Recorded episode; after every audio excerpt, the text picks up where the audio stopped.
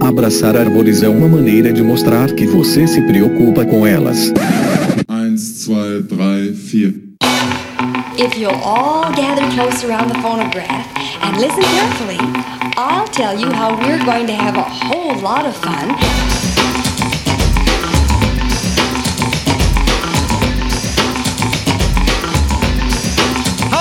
Aqui é Fernando Lima e este é o Desabraçando Árvores, um bate-papo sem firula sobre ecologia, conservação, a vida, o universo e tudo mais. E eu estou aqui diretamente de Atibaia, São Paulo e venho lhes apresentar, senhoras e senhores, ninguém mais, ninguém menos que Caio Sales. Ele que é jornalista, produtor e diretor de conteúdo audiovisual desde 1999, passou por canais de televisão, agências e produtoras. Ele é mestre em ecoturismo e conservação pela Unirio, instrutor de mergulho, idealizou e coordena o projeto Verde Mar. Confiram lá no www.projetoverdemar.com que é absolutamente sensacional, diga-se de passagem, com ações de coletas de resíduos do fundo do mar para sensibilização, educação e pesquisa científica, além da produção de conteúdo para divulgação científica e de assuntos relacionados a temas socioambientais. E foi sensacional, galera. Receber o Caio aqui. Eu acompanho o trabalho do Caio há algum tempo. Ele tem um podcast absolutamente sensacional, Verde Mar, né? Tem um canal lá no YouTube, é Cúmulos TV, que tem material muito bacana. Meu, o Caio, assim, ele tem uma vida que, assim, acho que renderia dezenas de episódios de podcast. Ele já fez edição e finalização de documentários,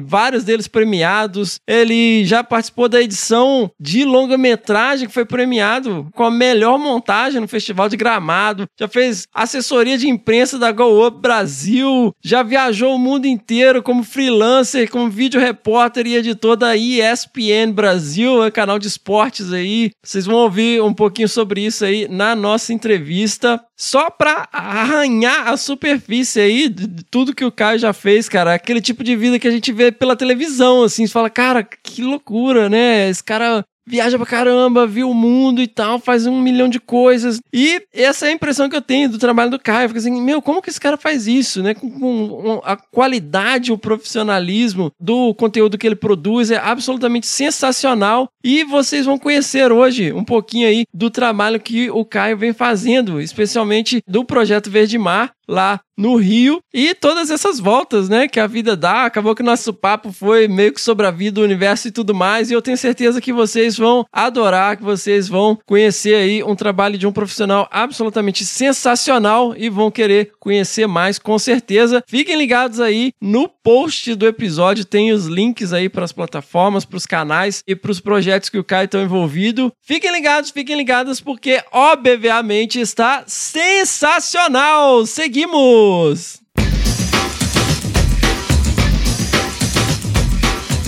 Pessoal, vamos aqui rapidamente para os nossos jabás. Sigam lá nas redes sociais, no Facebook, o Desabraçando Árvores Podcast, no Instagram, o arroba Desabrace, no Twitter também, o arroba Desabrace. E somos um podcast, um não, quatro. Sigam lá os nossos quatro podcasts, o Desabraçando Árvores, o Que Bicho é Esse, o Que Bicho é Esse Crianças e o Caderno de Campo lá no Spotify, na Amazon, no Orelo e na Apple Podcast. Se inscrevam no Google Podcasts ou no Cashbox e favoritem no Deezer para não perder nenhum episódio. Lembrando que se você ouve lá no Spotify, deixe lá cinco estrelinhas na avaliação pra gente, porque isso nos ajuda e nos deixa felizes e cotetes. Hey, that's something everyone can enjoy. Pessoal, este é um projeto independente que se sustenta literalmente a partir de um grupo absolutamente maravilhoso de apoiadores e apoiadoras que abraçaram o Desabraçando né, na nossa campanha de crowdfunding lá no apoia.se barra Desabrace, apoia.se barra Desabrace ou através de doações pontuais no PicPay, no arroba Desabrace. Os apoiadores e apoiadoras têm acesso a um grupo exclusivo no WhatsApp, acesso aos bastidores, desabracevas, né? A gente tá sempre trocando ideia lá. Então, se você se sente compelido, se você se sente compelida, né? Se você acredita no que a gente tá fazendo aqui, considere aí apoiar o nosso projeto a partir de um real lá por mês no apoia.se barra Desabrace. Esse projeto continua existindo porque essas pessoas financiam o projeto, né, com as despesas que nós temos mensalmente. Então, mais uma vez, se você se sente compelido, se você se sente compelida, considere aí apoiar a partir de um real o nosso projeto e manter esta bagaça aqui online.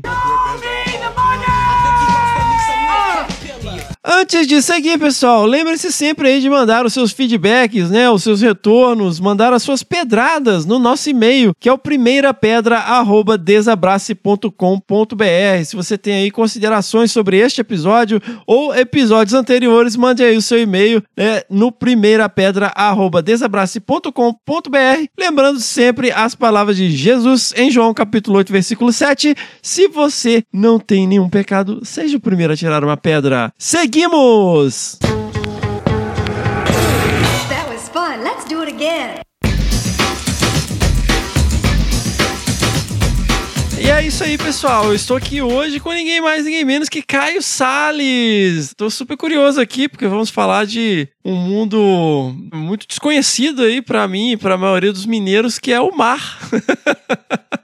Seja bem-vindo, Caio. Foi um prazer, valeu pelo convite, Fernando. Sempre é bom. Eu que sou fã do Desabraçando, ouço aí há um bom tempo e tô feliz de estar agora desse lado aqui. Ô, Caio, pô, você tem um projeto sensacional, né? Nós vamos falar bastante aí sobre ele. Você é um cara né, que tem mil canais, tem podcast, canal no YouTube, mexe com comunicação, site e tal, e tá no campo direto. E recentemente você virou uma página importante aí, defendendo o mestrado com um título super bacana, que é um mergulho no antropoceno, o lixo como componente da paisagem subaquática. Conta pra gente como é que começou essa história do verde mar, Caio? Eu sou jornalista de formação, trabalhei muito tempo em televisão, trabalho ainda hoje com produção audiovisual e sou um apaixonado pelo mar. Apesar de ser do interior de São Paulo, aliás, sou de Atibaia, né, onde Olha aí, Sou nascido e criado em Atibaia. Até um dia ter pegar uma dessas excursões de escola, né, de formatura, acho que era da oitava série, a gente foi para Búzios, no Rio de Janeiro, e eu, junto com uns amigos, a gente alugou uma máscara, um snorkel, e aí passou o dia dentro da água. E eu voltei fascinado por aquele ambiente. Claro, eu ia muito pra praia, tinha o costume de ir pro litoral, né, pra Ubatuba principalmente, Caraguá e tal. E aí eu voltei e, coincidentemente, logo depois que eu voltei dessa viagem, teve um, um grupo oferecendo um curso de mergulho em Atibaia. em Atibaia? Em Atibaia. Aonde?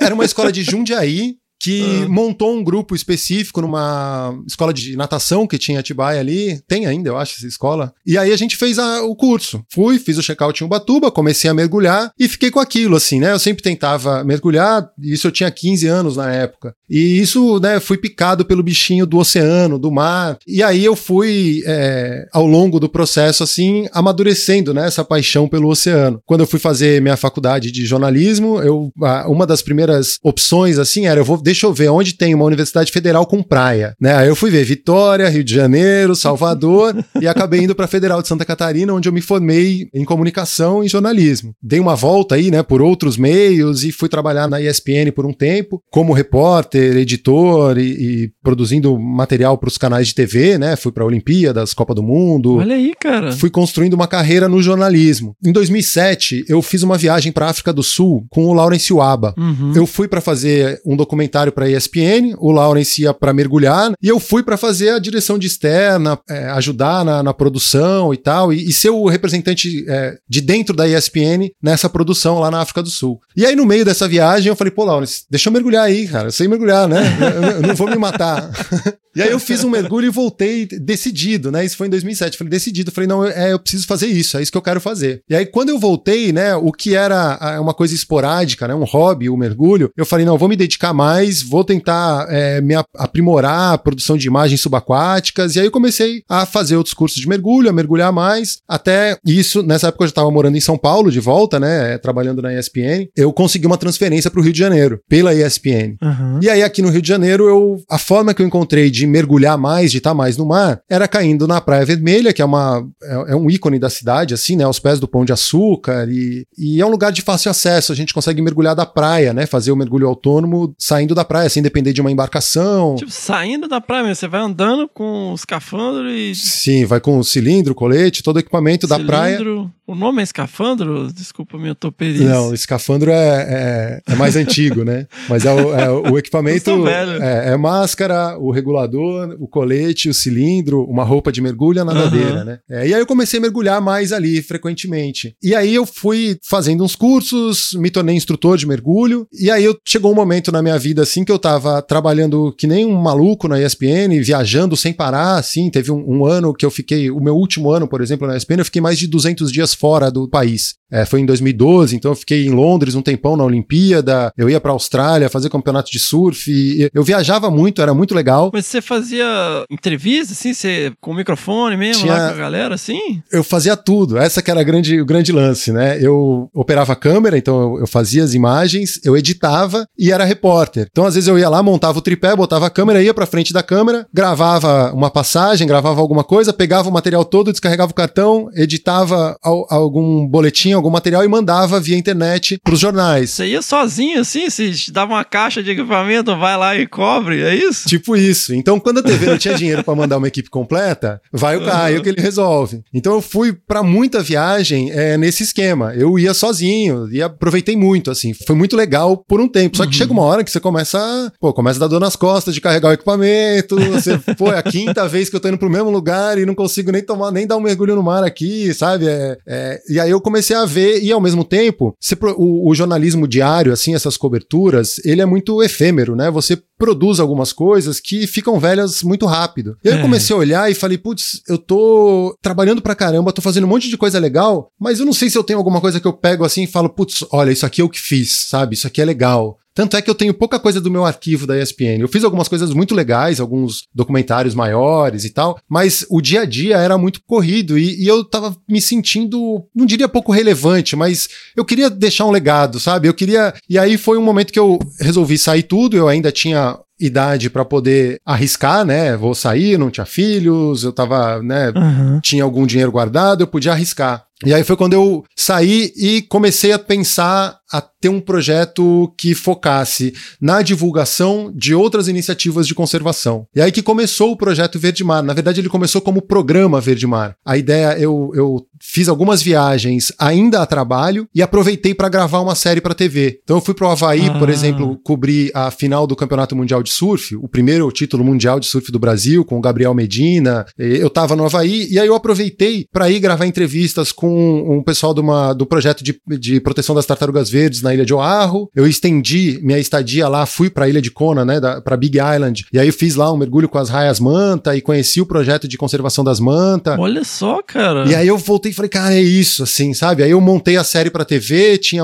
é, episódios em Curaçao, epi- falando sobre a- o, o peixe-leão, né, que é uma espécie invasora no Caribe, daí mostrando o programa de, de controle lá, de manejo do peixe-leão no Caribe, esse trabalho de conservação é, no Havaí, e voltei pro Brasil com essa série, vamos botar na TV, vai bombar, vamos começar a fazer só isso e tal, e aí não foi tão simples assim, né? Eu fiquei com a coisa meio assim, parada, tendo que pegar muito trabalho aleatório, assim, né? Fui trabalhar com futebol, com coisas que eu tinha, um mercado, né? E ao mesmo tempo eu tava mergulhando ali na Praia Vermelha. Uhum. Eu mergulhava na Praia Vermelha, é, mergulho ainda, né? E eu vejo uma, uma biodiversidade muito rica, assim. A gente vê uma variedade de espécies de raia, vários peixes, cardumes pequenininhos, né? É, cardumes de peixes pequenininhos e, e uma, uma variedade muito grande ali. Só que ao mesmo tempo, é, eu via muito lixo. Sempre via, né? Assim, todo mergulho você acabava encontrando um pedacinho de plástico, uma linha presa no costão. E aí eu falei, comecei a juntar uns amigos meus e falar, pô, vamos começar a catar esse lixo e catalogar, ver o que que tem aqui. E aí isso foi em 2016. Comecei a criar um compromisso de pelo menos uma vez por mês ir mergulhar para catar os resíduos que a gente encontrava e produzir esse relatório Aham. comecei a fazer parte de uns programas é, de combate ao lixo no mar é, internacionais. Tem um bem grande de ciência cidadã que é chamado de Dive Against Debris. Tem um mapa né, no mundo que é, os mergulhadores reportam os resíduos que eles coletam durante os mergulhos. Então tem dados do mundo inteiro, é, é muito interessante, né? Ele é feito pela PED Aware.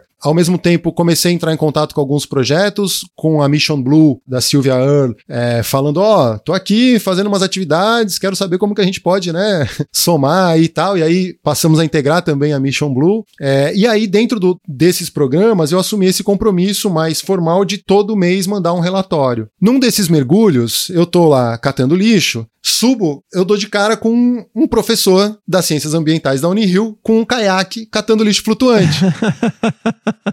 E aí ele falou: pô, você tá catando lixo aqui? Eu também, tô com um grupo de alunos aqui e tal. Acabou de abrir um mestrado aqui na, nas ciências ambientais, que é um programa de ecoturismo e conservação, e se bobear, tem liga aí com o que você tá fazendo. Eu falei, pô, deve ter mesmo. Montei um projeto, isso foi 2017, e aí pensando com um olhar muito científico, né? Assim, ah, vou voltar para academia. Eu tava, eu me formei em 2001, isso foi em 2017. Eu tava mais de 15 anos completamente afastado só no mercado de trabalho, na comunicação uhum. e tal. E aí eu falei, ah, é a minha chance de eu me dedicar ao mergulho, vou mergulhar, vou mudar completamente minha carreira, chega desse negócio de comunicação, vou ficar focado nisso. é, aí eu montei é, esse projeto em 2017, eu não fui aprovado na primeira seleção do mestrado por uma série de questões, né? Uma delas é que o meu filho nasceu num dos dias da prova, então eu acabei perdendo uma prova, mas ao mesmo tempo uma, eu tive uma crítica da banca de seleção ali que me fez também virar uma chavinha, né? Eu estava tentando fazer um projeto científico num programa que é essencialmente interdisciplinar e tentando ignorar o meu histórico profissional, a minha experiência profissional. E aí uma das questionamentos foi esse, tá, mas o que, que você está trazendo para cá da sua experiência profissional? Isso aqui é um mestrado profissional. É interessante que você traga isso. E aí isso ficou ali, amadureci o projeto mais um ano. No ano seguinte eu fui aprovado. E aí ao longo do processo do mestrado, eu também fui amadurecendo muito isso. A hora que eu comecei a olhar para os dados que eu tinha, para começar, né? Deixa eu entender qual que é a minha área de estudo. Essa área aqui, que é a Praia Vermelha, ela não é só a Praia Vermelha. Ela é um mosaico de unidades de conservação. Ela tem, uhum. de um lado, o Monumento Natural dos Morros do Pão de Açúcar e da Urca, do outro lado, o Parque Natural Municipal Paisagem Carioca, e ela está inserida dentro da APA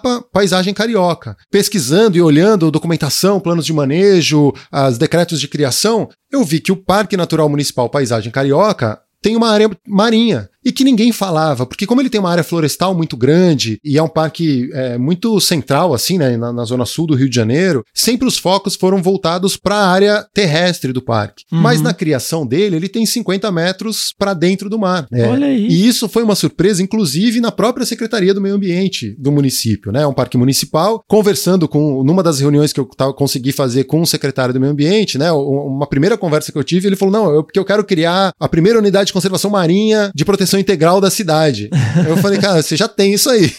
e aí, uma coisa que me chamou a atenção é que os principais resíduos que a gente encontra ali no fundo ainda, dentro dessa unidade de proteção integral, são petrechos de pesca. E unidades ah. de proteção integral, a pesca é proibida. Eu falei, bom, uhum. tem alguma coisa aqui, né? Talvez isso aqui deliga para alguma proposta de política pública. O que, que eu posso fazer para tentar mudar essa realidade? E comecei a conversar com as pessoas, com os pescadores que vão no costão pescar, com as pessoas que frequentam a praia, e ninguém é, sabe, né? Que está dentro de uma unidade de conservação, ninguém sabe o que é uma unidade de conservação, de proteção integral, de uso sustentável, é parque, é mona, o que que é, né? E aí eu falei, bom, temos um problema de comunicação aqui. É, e aí que voltei, falei, poxa, talvez eu possa colaborar mais com a comunicação. Esses dados já estão me mostrando um caminho. É, e aí, dentre as ideias, assim, propostas que surgiram, eu pensei, como tem esse mosaico de unidades de proteção, né, é, de unidades de conservação, tanto a APA, quanto o parque, quanto a zona de amortecimento do monumento natural, falei, e se a gente pegar essa, toda essa área marinha que tem algum grau de proteção e der um nome atrativo para ela e fizer um trabalho em cima disso? Aí eu montei uma proposta de criação do Santuário Marinho da Paisagem Carioca, que é reunir, não não é uma unidade de conservação, né? Não, tá, não é uma categoria lá prevista no SNUC e tal, mas é um nome que chama atenção. Sim. E que talvez a gente consiga comunicar melhor para essas pessoas: olha, isso aqui é um santuário marinho. E que talvez também resolvesse uma outra questão que é muito importante, que a gente ainda não conseguiu é, é, resolver ali, é que a gente tem a área do parque,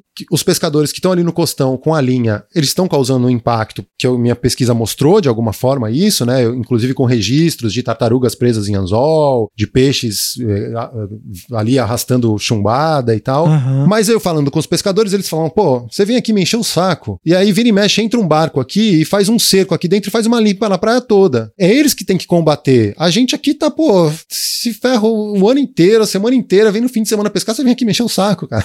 Então, eu falo, não, você tem razão, mas a legislação fala que o que você faz é proibido. O que esses barcos estão fazendo? Se esse barco ele tiver fora do limite dos 50 metros do costão, que é o limite do parque, se ele tiver além dos 200 metros da zona da arrebentação, que é o que a Marinha proíbe embarcações chegarem, ele tá legal, ele tá ali, não tem muito o que fazer, não tem nem como chamar fiscalização. É óbvio que esses barcos entram e passam a rede por tudo. Só que se a fiscalização chega e ele tá naquele pontinho onde não tem uma legislação proibindo, não tem o que a fiscalização fazer. E aí a gente levou isso, criou um grupo de trabalho para pensar o que fazer, né? E aí a ideia do santuário é meio que traçar uma linha, falar, ó, mesmo a área da APA, que é de uso sustentável, vai estar dentro do santuário. E aí para o santuário a gente cria um, algum mecanismo que proíbe essas embarcações de entrarem aqui, porque geralmente são embarcações de fora da- do Rio de Janeiro, né? Eles vêm pegar a isca viva para pescar atum é, offshore. É, não tem uma colônia de pesca que vive da pesca ali, então não é uma, uma pesca de subsistência, é uma pesca de lazer que ocorre ali. Então a gente pode pensar em fazer um regramento melhor para isso, até fazer um zoneamento para as áreas onde é permitida a pesca de linha no costão, e ali a gente faz um manejo. A gente monta uma equipe de mergulhadores, uma vez por mês, uma vez a cada 15 dias, a gente vai lá e tirar as linhas e anzóis e chumbadas que ficam presas no costão eventualmente. E consegue, além de tudo, facilitar o acesso no costão para esses pescadores. Pô, vamos fazer para evitar a erosão no costão, que é um problema que tem principalmente na área, no lado do monumento natural. É um esquema de, de coleta de resíduos que fica na, na pedra, ali no- nas rochas é, que o pescador acaba esquecendo muitas vezes. Tem uns que, que têm mais consciência, outros menos. É, como que a gente, dentro desse projeto do santuário, a gente tenta criar é uma política pública mesmo, e não só dar um nome bonito, que também não ia mudar muita coisa. né? Claro. E aí eu montei um plano de trabalho pensando nisso. Ó, vamos fazer uma linha de pesquisa científica.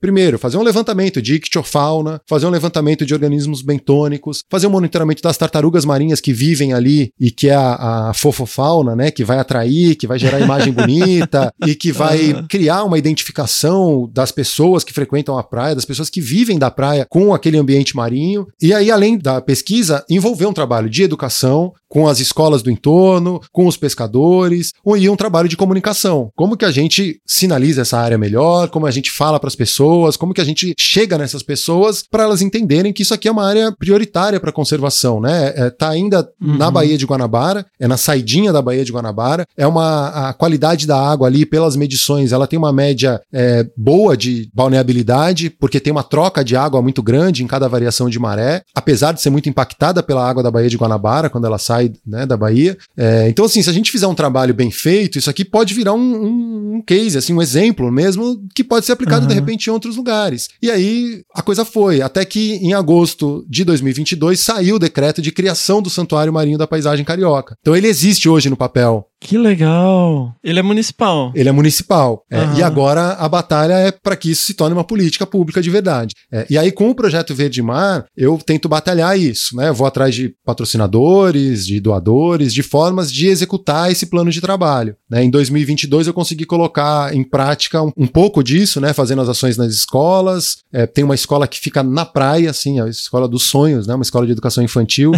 e aí eu- a gente faz uma, a gente fez oito atividades em 2022 e o plano é, é seguir esse ano, né? Leva as crianças pra praia, mostra, molhar as crianças, né? Como diz a, a Silvia Earle. Tenta mostrar pra elas o, o que tá ali no quintal, né? De casa. E aí a coisa tá andando assim. E aí, como você deve ter percebido, você me perguntou do mestrado e eu tô falando do projeto, porque as coisas se misturam. É, quando eu tava assistindo a sua apresentação na, na, na defesa, eu falei, poxa, é, o, o Caio tá- fez o mestrado com o projeto dele. É, e, e, na verdade, assim, é, foi meio que uma, uma decisão, assim, né, pensada, porque eu comecei a ver que a pesquisa foi a, a ignição de um motor, e eu tô pilotando agora esse motor que, que a pesquisa iniciou. É, então eu tive que, de alguma maneira, dar uns passinhos para trás e parar, falar, não, peraí, eu preciso fazer minha defesa, preciso terminar, fechar, virar essa página, né, do mestrado, mas o projeto tá aí. E aí isso também acabou me abrindo portas na área de comunicação com outros projetos, né, e aí hoje, profissionalmente, dei essa guinada na carreira, né, eu trabalhei muito tempo com esportes e, e fazendo é, coberturas internacionais, trabalhando com televisão, e hoje eu tô trabalhando trabalhando exclusivamente com projetos de pesquisa e conservação, né? Com a minha produtora, com uma agência de comunicação, trabalhando exclusivamente com os projetos de pesquisa e conservação. É o primeiro ano, na verdade, aí que eu tô conseguindo me manter com isso, assim, né? E, e depois de muito tempo na luta. Olha aí. Que te chamou a atenção, assim, quando você começou, né? Ah, pô, vamos mergulhar aí, tirar, catar lixo e tal. Alguma coisa que tenha te chamado a atenção, assim. Você falou que uma grande parte é de petrecho de pesca, né? São é, que é boia, aquele isopor, linha, pedaço de rede, corda, o que que é? Cara, a primeira coisa que chamou muita atenção e que me intrigou no começo é vela de ignição de carro.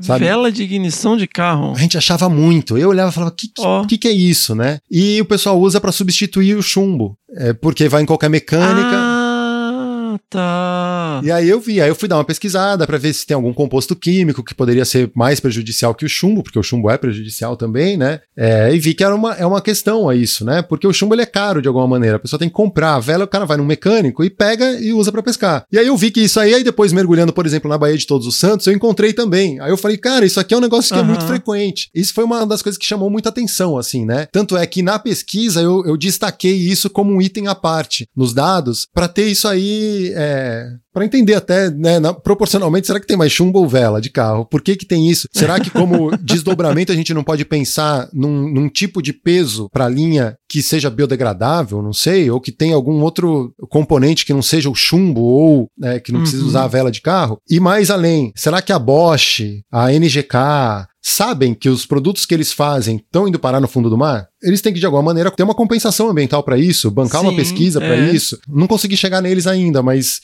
é uma, é uma questão, né? Porque tem bastante, e isso me intrigou bastante. É, e tem aquelas outras coisas que sempre aparecem aí meio aleatoriamente, né? Assim, tem, tem muito material religioso que a gente encontra, né? Tipo, agora teve dia de Hum. Iemanjá. Você vai pro mar, você encontra muito material. Isso é uma coisa que também tem mudado bastante. Então, de certa forma, essas religiões de matriz africana têm eh, começado a entender um pouco também a importância de não jogar resíduo no mar, né? Então, começaram, eh, tenho visto menos material plástico, por exemplo, e mais a flor, a madeira, o barco sem estar pintado. E isso é uma coisa interessante, né? Porque Sim. de alguma maneira começa a ter essa, eh, essa mudança, né? De, de paradigma mesmo, assim, né? Eu, eu- vou fazer a minha oferenda, eu não preciso jogar plástico. A manjar não, não deve gostar de plástico, né? É, mas é uma flor, flor de verdade, né? Em vez de uma flor de. Sim, é, que vai se degradar ali e tá tranquilo, né? É, pode crer. Só pra quem estiver boiando, é, essa questão da vela de ignição é no lugar do chumbo que serve de peso pra rede, né? Pro- Sim, pra, pra afundar a linha, né? Pra, pra afundar a linha. Uhum. Pô, mas é pesado, né? Pra usar pra linha. Ah, aqui é mar, é outro esquema, né? Você deve usar linha grossa pra caralho. Mas, cara, eu vi um- uns trabalhos assim, eles chamam até de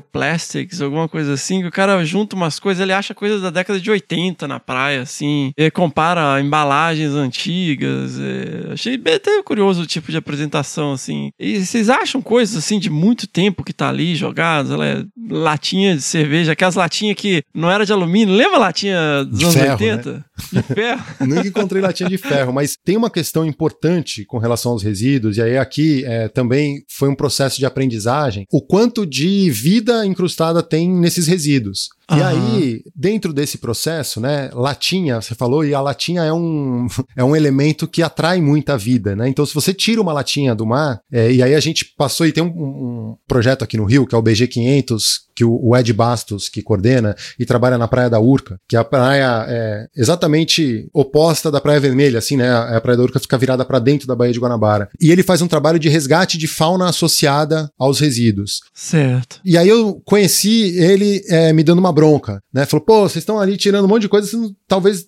estejam tirando muita mais vida, estão causando um impacto talvez maior do que se deixar algum tipo de resíduo, né? Por exemplo, um vidro que vai se polir e vai ficar ali, né? E você tira aquele vidro, ele vai acabar indo para um aterro, você tem que embalar ele melhor para não cortar o cara que vai fazer aquela coleta. Então a gente também começou a tomar um cuidado maior com isso. E nessas, é, numa latinha de cerveja, a gente já tinha encontrado algumas vezes, ou num tubo de PVC, sempre associado a algum tipo de resíduo, um polvinho pequenininho. Ó, E aí a gente olhava e achava que era o Octopus vulgaris, Octopus americanos, pequeno.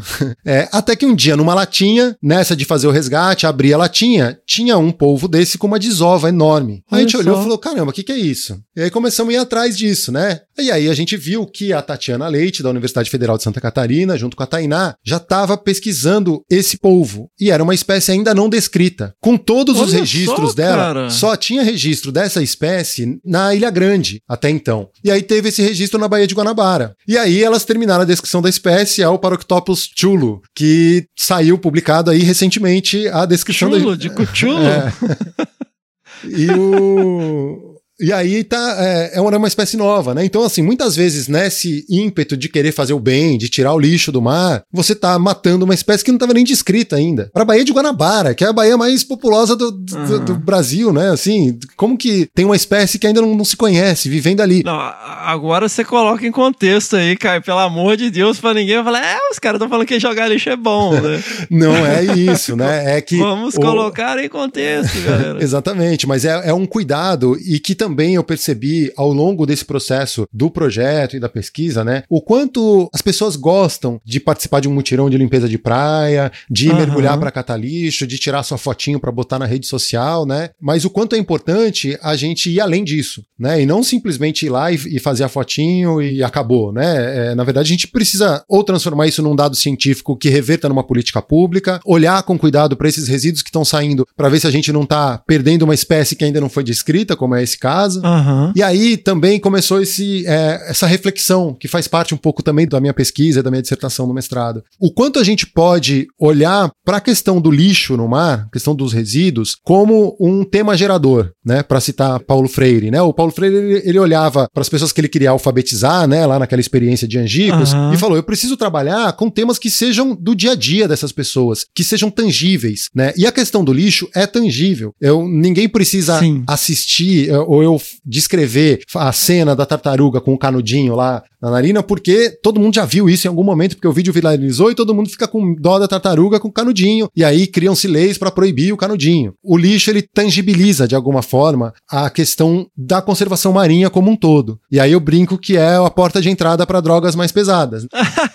Aí a pessoa vai lá desavisada participar de um mutirão de limpeza de praia para tirar sua fotinho pro Instagram e de repente ela tá lá brigando por questões de acidificação do oceano, de branqueamento de corais, de crise Aham. climática, que são os, os buracos mais fundos que a gente vem cavando nesse antropoceno, né? Então, o, o- talvez o lixo e o plástico, mais especificamente, seja esse símbolo maior, essa coisa mais materializada, mais tangível, para a gente tratar das questões ambientais como um todo e, e do oceano mais especificamente, né? Muito interessante, cara, assim, pensando no título, né, dessa pesquisa, o lixo como componente da paisagem subaquática, né, e, e eu fiquei pensando muito nisso, olha só que interessante, né, aí trazendo pra terra, né, que é onde eu sei nadar, porque eu trabalho com predadores e na Mata Atlântica, cara, o cachorro, ele tá aí, cara, o cachorro doméstico, a gente tem uma cultura, a tragédia dos comuns, que eh, ele não é de ninguém e é de todo mundo, Sim. né, que todo mundo dá comidinha pro cachorro, mas ninguém quer levar ele pra casa, né? Então-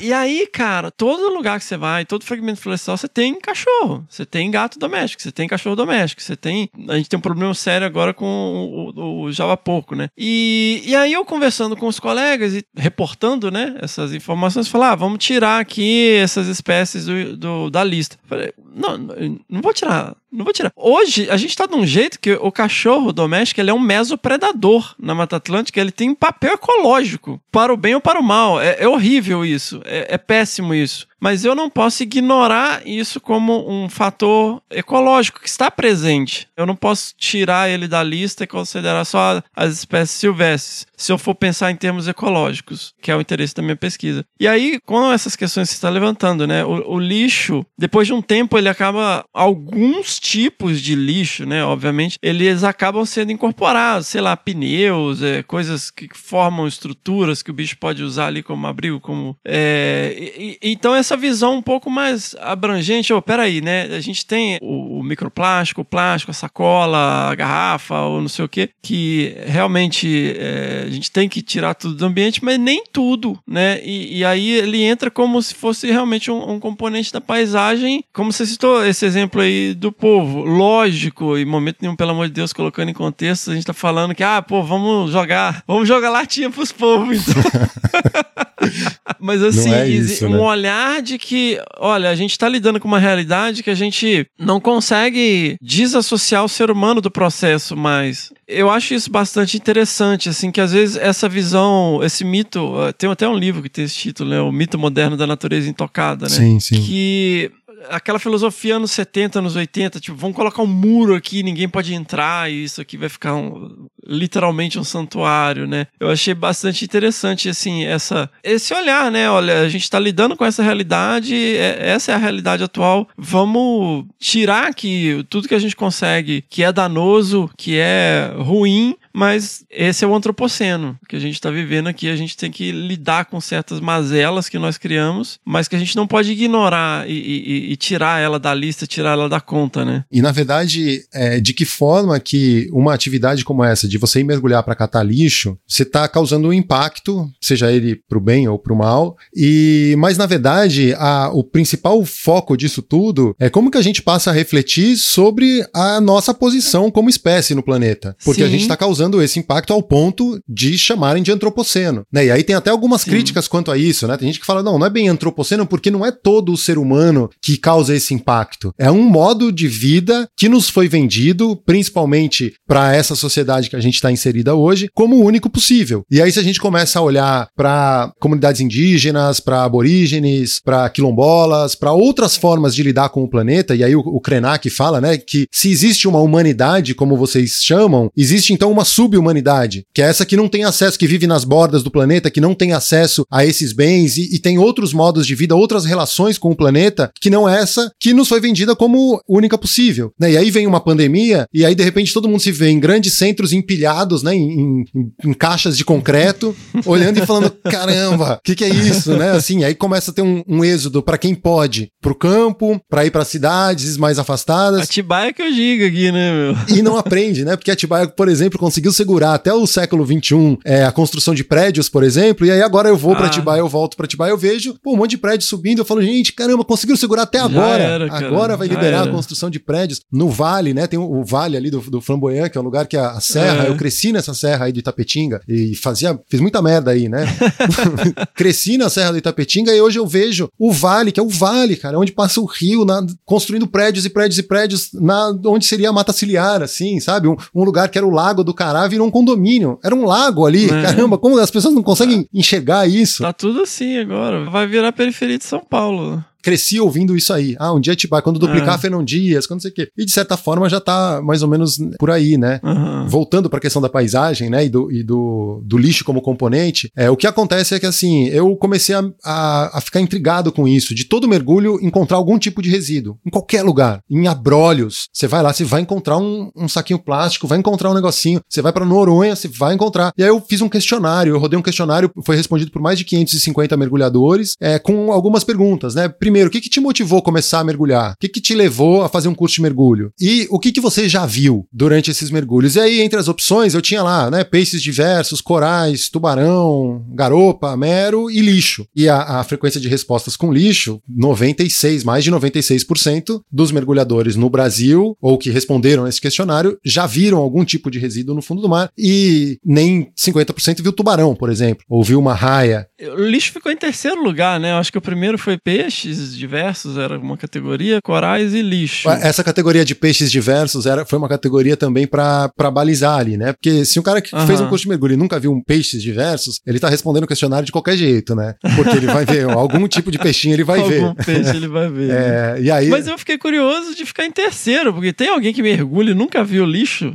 Na hora de eu preparar um artigo, Ah. eu vou olhar para essas outras questões, né? Quem que tá ali, de repente, que respondeu é, o mergulho, é, o questionário, fez o curso de mergulho há menos de um ano e, e mergulhou dez vezes em Noronha. Aham. Vai ser mais difícil de encontrar. E talvez Ah. naquela excitação dos primeiros mergulhos, não vai nem ver. Vai ver um, um plastiquinho passando, assim como a tartaruga confunde, o mergulhador também vai achar que foi, era uma água Aham. viva e, e- e era um plástico. Mas eu acho que tem alguma relação também com isso. A pessoa que mergulha um pouquinho mais, tem um pouquinho mais de experiência de mergulho, é, inevitavelmente ela vai se deparar com algum tipo de resíduo, né? É, ou mesmo, você falou do pneu, é, muitas vezes vai ter um pneu ali que a pessoa vai achar que é, sei lá, é uma, é uma rocha que tá ali no fundo com aquele Já formato. Tá que tá, coberto de craca. tá ali, cheio de né? craca, de alga, de, de vida. Uhum. Ah, Um mergulhador inexperiente pode até bater o olho num, num primeiro momento, olhar e falar: ah, aquilo ali, eu achei que era um pneu, mas sei lá, tava muito louco, tava com medo. Não, não, tô viajando, não é pneu, né? Não, não vou falar aqui para não passar vergonha no barco. Pode Uhum. ser alguma coisa nesse sentido, sabe? A minha aposta, né, a minha hipótese é isso: é que mais gente viu algum tipo de lixo do que viu, por exemplo, um, um grande peixe ósseo, uma garopa, um mero, que são espécies que estão cada vez mais ameaçadas e, e, né, ou um tubarão mesmo, ou uma raia, é, que não é tão fácil de encontrar. E, e um lixo, não, você vai, vai acabar se encontrando. E aí, o que, que levou a pessoa a ir mergulhar? É entrar em contato com a natureza, é se desligar desse mundo frenético que a gente está vivendo, e aí ele vai lá e, e é lembrado o tempo todo que a gente está vivendo no antropoceno, né? Aí eu vou entrar numa parada pessoal, assim. Eu, eu acredito que uma grande parte das pessoas que estão ouvindo aí,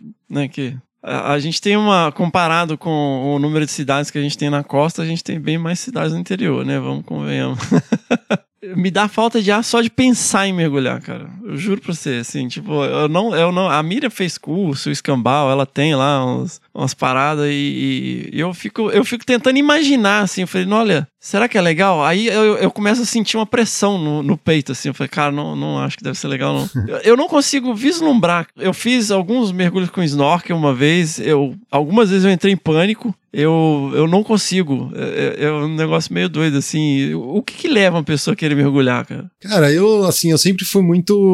Eu, eu sempre fui muito curioso, na verdade. E o, e o mergulho, eu vou em muito tempo de parapente também, né? Ah, tá. E todo mundo achava que o parapente era uma- o voo livre em geral, é uma coisa de adrenalina, de ah, é uma loucura. E muito pelo contrário, né? Você, pô, é uma sensação muito mais tranquila, de paz e tal. E a sensação do voo de parapente é muito parecida com a sensação do mergulho. De É mesmo, De você estar imerso num outro ambiente. é, e eu sou muito intenso, assim, nas coisas, né? Então eu comecei a mergulhar e virei instrutor de mergulho. Eu comecei a, a- Aham. a voar, eu fui trabalhar com voo livre e fui parar na, na ESPN porque eu ia para os campeonatos de voo livre, produzia os vídeos, né? Eu- a minha carreira eu comecei meio que assim, né? No- eu me formei em jornalismo, eu voava de parapente, eu ia para os campeonatos, filmava um campeonato, voltava para minha casa, editava os filmes do campeonato, fazia cópia ainda em, em VHS, fazia capinha, aí eu enchia a mala de fita VHS e ia pro campeonato seguinte vender as fitas. E aí, né, numa dessas, um cara que comprou a fita trabalhava na ESPN, outro trabalhava no Sport TV, começaram a me chamar para mandar o material pros canais de TV, até que um Aham. dia me, me contrataram para ser o editor responsável pelo, por um programa de cara. esportes radicais, né, na, na ESPN. É, então, assim, eu sempre fui muito intenso nisso. E aí, a instrução do mergulho, é, muito do que a gente aprende e bons instrutores, boas escolas de mergulho, gostam de pegar alguém como você, por exemplo. Porque a gente Nossa vai trabalhar com alguma. E é, e é óbvio que todo mundo tem que entender os seus limites, os limites do equipamento, os limites do ambiente, mas tudo menos loucura. Tudo menos Aham, é, aham. é, aventura, o mergulho, ou o voo livre, ou essas atividades. É, que fazer uma saída de campo com felinos é tudo menos loucura. Você tem que planejar muito bem, você tem que saber o que, que você vai fazer. Então, assim, o próprio curso de mergulho, ele tem um processo que para a pessoa se adaptar. Tem gente que não sabe nadar, que não tem nenhuma intimidade com a água e que vai fazer um curso de mergulho, porque marcou uma viagem para Noronha. Geralmente tem os trazidos, que a gente chama, né, é, no jargão ali. Ah, minha namorada mergulha e aí eu comecei a namorar, a gente marcou uma viagem pra Fernando de Noronha e aí a namorada leva o cara, ou vice-versa, né? Sempre tem Aham. algum que vai e aí você percebe já logo no começo do curso, fala, bom, esse aqui eu preciso dar uma atenção especial. E aí faz alguns exercícios pra pessoa ir se sentindo à vontade com o fato de respirar. Tem gente que não consegue isolar, por exemplo, a respiração, respirar só com a boca, respirar só com o nariz. É coisa que se trabalha, né? No, Aham. Numa natação, por exemplo, quando é criança e tal. E aí são, a gente vai fazendo exercícios na piscina, principalmente, para a pessoa se sentir à vontade. Então, eu, por exemplo, assim, eu não trabalho com instrução de mergulho frequentemente, porque eu gosto de montar grupos específicos, né? Eu gosto de pegar estudante e tal e faz um esquema especial para Aham. botar a galera para mergulhar. Mas eu, se precisar ficar 10 dias na piscina, eu vou ficar 10 dias na piscina até a pessoa estar completamente à vontade e ir pro mar e experiência no mar ser uma experiência prazerosa. Pra também não ser aquela experiência de, putz, o cara entra num barco, fica uma hora e meia chacoalhando no barco, passa mal, vomita, aí ele vai lá e mergulha porque, putz, a minha namorada tá indo, eu tenho que ir. E aí vira uma experiência traumática. E aí a pessoa nunca mais quer saber de Aham. mergulhar. E, infelizmente, tem escolas dentro desse antropoceno, tem escolas de mergulho que quer saber de, de formar o aluno e, e beleza. Mas tem muitas escolas e muitos instrutores que são muito preocupados com isso, assim, né? E, e isso foi uma coisa que eu aprendi bastante e eu acho muito legal, assim, sabe? Quando é um desafio de pegar e falar, não, pô, eu tenho pânico. Beleza, vamos trabalhar esse pânico aí. Vamos ver o que que acontece. Como que você consegue identificar em você o pânico chegando? Né? Ó, eu tô Uhum. começando a ficar meio, meio panicado aqui. O que, que eu vou fazer? Como eu, como instrutor, consigo olhar no seu olho embaixo da água e olhar e falar, puta, esse cara aí vai panicar. A gente fala, ele vai entrar em pânico. O que, que eu vou, né? Começa um arregalado, ele começa a olhar muito pro, Uhum. pros instrumentos e tal. Você fala, opa, deixa eu ficar mais perto desse cara aqui, porque a hora que ele for entrar nisso, eu já tô perto, né? E aí tem alguns instrumentos que a gente usa ali, é, desde o contato físico, né? O contato Uhum. visual, pra acalmar essa pessoa, pra ela entender que tá, né? Apontar a tartaruguinha, apontar o peixinho, aí o cara se distrai, fala, ah, beleza. É, eu, eu vi um cavalo marinho uma vez e tal, aí, aí aquilo me distraía, eu ficava olhando e tal. Aí depois eu olhei, não, meu Deus, cercado de água aqui, que porra é essa?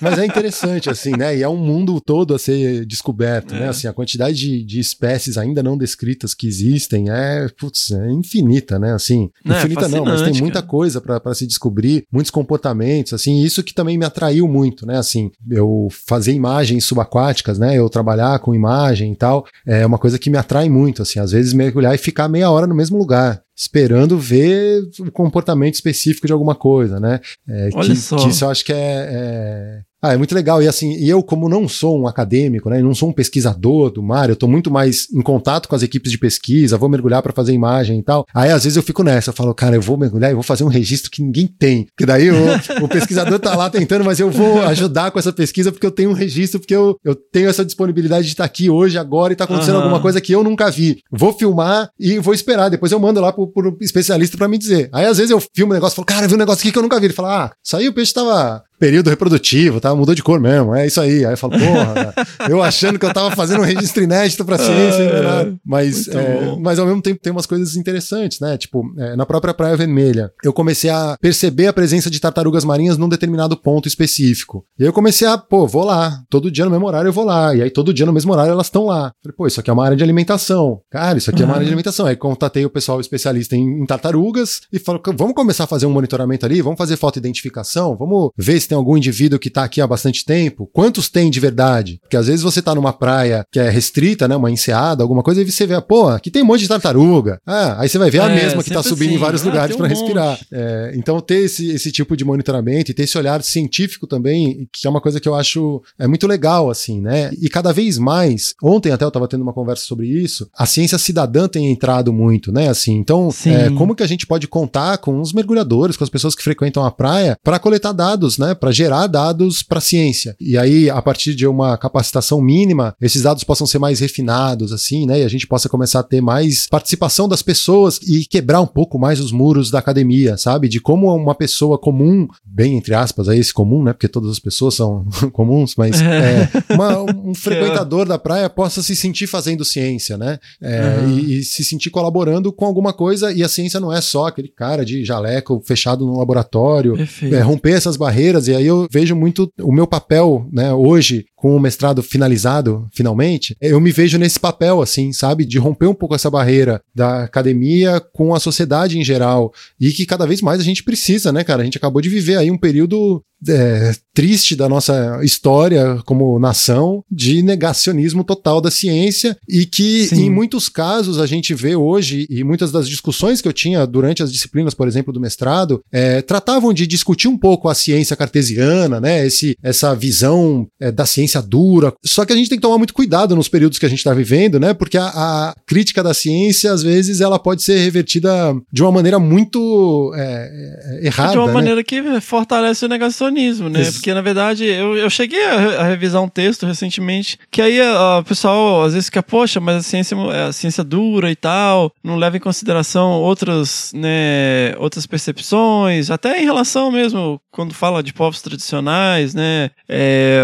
a cosmologia de povos tradicionais e tal. Beleza, mas aí você também começa a abrir para astrologia, para terraplanismo. É o mesmo raciocínio. Então a gente tem que ver realmente como navegar nisso aí de forma que não fique isso não seja usado como justificativa para ficar nessa coisa cartesiana, né, poperana, mas que também não abra tanto ao ponto, né, de a gente estar tá aí colocando coisas notadamente pseudociências sim, sim. aí no meio com essa justificativa, né? Eu acho muito interessante essa questão da ciência cidadã. As críticas são sempre as mesmas, né? E, e basta você refletir um pouco nas críticas que são feitas às vezes por pessoas que têm uma visão teoricamente seria extremamente acadêmica. Ela pode ser acadêmica, mas ela não é estatística. E aí é que é o pulo do gato que fala. Eles falam assim: ah, mas aí não tem uma padronização, não tem um não sei o quê, aí cada um tem um nível de conhecimento e tal. Mas o N compensa. O N amostral ele é tão grande, ele cresce exponencialmente, como você tem muita gente envolvida coletando dados, que a fonte de erro ela diminui uhum. e você calcula a estatística, ela serve para isso, para você calcular a incerteza dos dados. Porque se a gente tivesse certeza absoluta, não precisava de estatística, eu dava um número. Ó, é.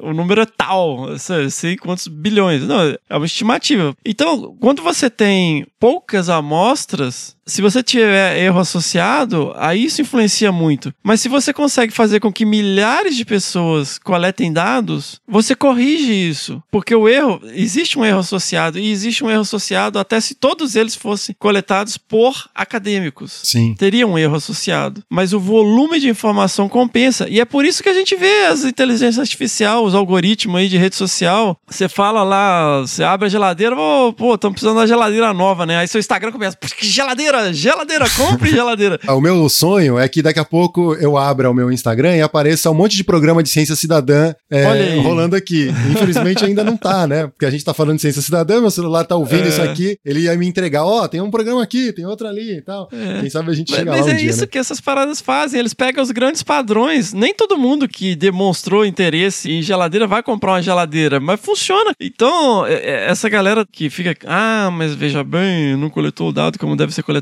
mas o N compensa, né? O N compensa e, e, o padrão emerge. Se o padrão é forte o suficiente, ele emerge. E assim, esse cidadão eu acho que é o futuro, cara, né? Todo mundo hoje tem um pequeno computador no bolso, cara, que serve para coletar dados também, velho. As coisas não são estanques, né? Elas não são é, estáticas. Uma coisa não exclui a outra. Você é, ter um programa exato. de ciência cidadã não vai excluir o trabalho mais rígido de uma coleta de exato. dados que vai te mostrar talvez uma informação que a ciência cidadã não traga. E a, cidadã, uhum. a ciência cidadã vai te dar um N muito maior que você não vai conseguir fazer com fontes de financiamento para bancar um pesquisador para estar tá em campo tantas vezes quantas vezes um cientista cidadão pode colaborar. Na verdade, isso tudo, Fernando, eu acho que a gente volta é, um pouco do começo daquela história toda, né? É uma questão de comunicação. Como que a gente é. fala direito? Como que a gente consegue comunicar tanto para pesquisadores e de pesquisadores para a sociedade. Como que a gente consegue é, conversar melhor sobre tudo isso? Né? São questões de comunicação. Como que a gente atinge determinados públicos com a linguagem correta, com a linguagem adequada para aquele público, pelo meio adequado. Né? Não é todo mundo que consome podcast. Ah, não é todo mundo que consome o é. Desabraçando Árvores. Tem gente é. que, que tem 10 minutos por dia para ouvir podcast. Então vai ter um, vai ter a pílula lá, vai, você vai ter o, o que bicho é esse. Uhum. Pra, como que a gente consegue achar essas diferentes linguagens e os diferentes meios para comunicar a ciência como um todo. E isso passa, inclusive, como que a comunicação fala com os pesquisadores, alguns que são mais refratários, assim, sabe? Exato, é, a gente tem que fazer comunicação pra galera old school da, da academia, né? Também, e, e quebrar um pouco essa barreira, assim, porque por muito tempo esse encastelamento, né, da academia gerou um, um distanciamento muito grande da sociedade em geral, que é, fica muito suscetível a esses ataques de hoje. E aí aí é. coloca é, numa mesma balança uma astrologia de um Olavo de Carvalho com um pensamento indígena de Davi Copenaua. É. São coisas diferentes. E que o Davi Copenaua, com a sua cosmologia lá e a sua visão, teve um antropólogo que viveu com ele lá, o Bruce Alberto, para escrever uhum. o, A Queda do Céu, que tem ciência envolvida ali. É diferente Sim. de um cara que mora lá, que hoje, que, eu, que a Terra o tenha. É... Espero que ele more, more no inferno. Desculpa é, aí, galera. Quem curte, provavelmente a- nem vai estar ouvindo a gente, né, velho? Que, ele, que, por sinal, ele tá muito quieto, né, sobre esse próximo. tá assim, quieto, é. né? Não falou nada. Assim, É, mas é isso, assim, como que se diferencia isso? É com comunicação, é sabendo como que a Exato. gente não, não é a mesma coisa, né? Então é importante ter essa troca, assim, eu acho que e é, é fundamental, né? Assim, e, e nesse ponto é, eu me vi nesse lugar, assim, agora, né? Assim, então, ah, eu tô trabalhando com os projetos, eu tenho o canal no YouTube que tá um pouco parado, mas eu tento manter lá um jornal socioambiental e eu tento buscar algumas ferramentas dessa de, de jogar com o algoritmo mesmo, às vezes parece meio sensacionalista, uma chamada, alguma coisa, para ver se atrai um público diferente. Porque senão a gente vai ficar falando entre a gente o tempo todo, e aquela lá, todo mundo que concorda com você. É a Echo Chamber, né? A câmara de eco É. ali. Você fica. Aí eu adoro quando chega um cara e começa a xingar, mete um comentário lá no canal do YouTube xingando um monte de coisa. Eu falo, putz, beleza, é esse cara aqui que eu vou responder. Porque daí é, é- é com esse cara que eu tenho que falar. Eu vou ficar falando só pra quem concorda comigo. Aham. É, é muito legal, faz bem pro ego, a gente se sente bem, se sente acolhido de alguma forma, fala, beleza, não tô sozinho nessa. Mas a gente precisa falar com o tiozão do Zap que fica lá compartilhando notícia falsa e falando de que a vacina é até experimental, sabe? Essas coisas que você fala, pô, não, peraí, cara, tem, tem um trabalho fudido por trás disso, você vem me falar que, né, você, É. eu vou, vou acreditar no, no, no Joãozinho do, do YouTube? Pô, para, né? Então, assim, é, é um pouco isso. E, e com a comunicação que a gente vai conseguir que, é, romper essas bolhas, né? Quebrar essas barreiras pros dois lados, né? Assim, pra também falar com a academia que ainda fica muito refratária em alguns pontos. É, e aí eu sempre falo isso com, com os projetos que eu trabalho. Eu falo, é, ah, vamos olhar pro TikTok, que é um negócio que tá todo mundo olhando. É, olhar pro TikTok não é fazer dancinha, é, Ah. é a gente pensar uma linguagem que vai atrair a pessoa que tá lá no TikTok, porque senão vai Uhum. entrar o cara falando groselha lá e as pessoas vão ouvir aquele cara falando groselha. E aí a gente tem alguns exemplos bem interessantes, né, de pessoas que estão ali é, tentando cavar um espaço a partir de uma linguagem própria para essas redes e que funciona e que é uma molecada que tem mais cabelo que eu, né, mais nova e tal, e que vai pensar isso aí e que tem uma formação também melhor. Eu, eu não sou biólogo, então vão, vão ter várias coisas que vão passar por mim e que talvez seja muito simples para um biólogo. É, eu vou ajudar a talvez encontrar uma linguagem adequada, a traduzir algumas coisas, mas talvez um biólogo recém-formado, uma bióloga recém-formada e que comece a pegar noções básicas de comunicação possa criar esse novo que vai chegar em mais gente. E aí a gente vê, tem vários exemplos aí muito interessantes aí, se for rodar as redes. É. E os algoritmos vão te, te preparando também, vão te entregando mais essas coisas. É interessante, né? Você que é da comunicação, acho que você, assim, que a gente, dentro da área acadêmica e ambiental, não ambiental, mas da biologia, vamos colocar dessa maneira, a gente é muito treinado a ser o, o- o grande herói da conservação, né? Ah, você tem que ser a nova Jane Goodall, ou Jacques Cousteau, ou não sei quem. É sempre uma grande referência que é os caras que fazem tudo sozinho, piriri, pororó, pororó. Quando, na verdade, eu acho que o, o que a gente vê, assim, o, o, o melhor dos cenários, aí você me corrija, Caio, você que é um cara mais da comunicação, é quando você tem essa galera que entende esse universo e essa linguagem nova que a gente não dá conta de acompanhar, cara, porque, porra, né, a gente começou lá no Orkut, né, velho? Lembra? Eu, eu lembro quando eu criei meu primeiro e-mail, cara. No Ball, você tinha o Ball. Eu tinha zip e-mail, eu tinha zip e-mail. Eu tinha o Brasil Online. Tive meu primeiro e-mail na graduação, cara. Hoje em dia os moleques já estão nascendo, né, com internet. A internet era ficção científica quando eu, eu tinha a idade do meu filho. Mas essa galera, eles estão antenados nisso, mas eles não, ao mesmo tempo, eles não têm a vivência e a experiência e o conhecimento para ter conteúdo para passar. E aí, às vezes a coisa fica muito rasa. Então eu acho que é legal quando você tem uma combinação de pessoas e de capacidades, né? Que às vezes a pessoa ela tem essa bagagem, ela tem esse conteúdo, mas geralmente ela é mais sênior, né? mais velha. E você consegue conversar com essa galera mais nova para que eles passem a informação adiante dentro dessas novas mídias. Eu acho que esse é um bem bolado legal. Porque é muito difícil, cara, você querer que ah, o cara, um professor que tá quase aposentando lá, você querer que o cara crie uma conta no TikTok, sabe? E ao mesmo tempo, às vezes você vê uma galera que tá falando uns negócios ali, mas é uma coisa muito. No corre ali, Sim. eu tenho uma pauta do Desabraçando que eu tô cozinhando tem uns dois anos, cara. Porque eu preciso de mais gente pra falar sobre o tema, que é um tema super complexo e tal. E aí eu entrei no Twitter outro dia e vi um moleque. Falei, caralho, velho, o moleque vai falar do negócio que, né, que eu tô, tô cozinhando aqui. Aí eu entrei lá, segue o fio, né? É isso? Porra, sério que você só vai falar disso, cara? Um negócio tem, tem filme sobre isso, tem livros sobre isso. Você vai colocar isso aqui aqui duas fotos e uns trechinhos da Wikipédia, cara. Pô, você tá de sacanagem. Então, eu acho que era, é legal esse bem bolado assim, né? E também na área de comunicação é preciso que tanto os cursos de graduação e, e os profissionais da área também tenham essa formação e se esforcem de alguma maneira para entender uma metodologia científica, é, ente Aham. entender como que funciona uma pesquisa, como que funciona a publicação de um artigo, para É. também ter essa bagagem na hora de comunicar e poder ter essa troca um pouco mais igual, assim, e não fique uma coisa tão dois blocos separados, né? Como que essas coisas eh, influenciam, né? É a transdisciplinaridade na, na sua essência mesmo, como uma disciplina não só inter, mas ela é trans, ela transforma também a outra, e aí o comunicador ele tem que entender que um pesquisador que dedica a vida inteira pesquisando a poliqueta lá, ele, cara, você falar que aquilo ali é a minhoca do mar e, e o coisa, pra ele, ele vai, ele vai falar, cara,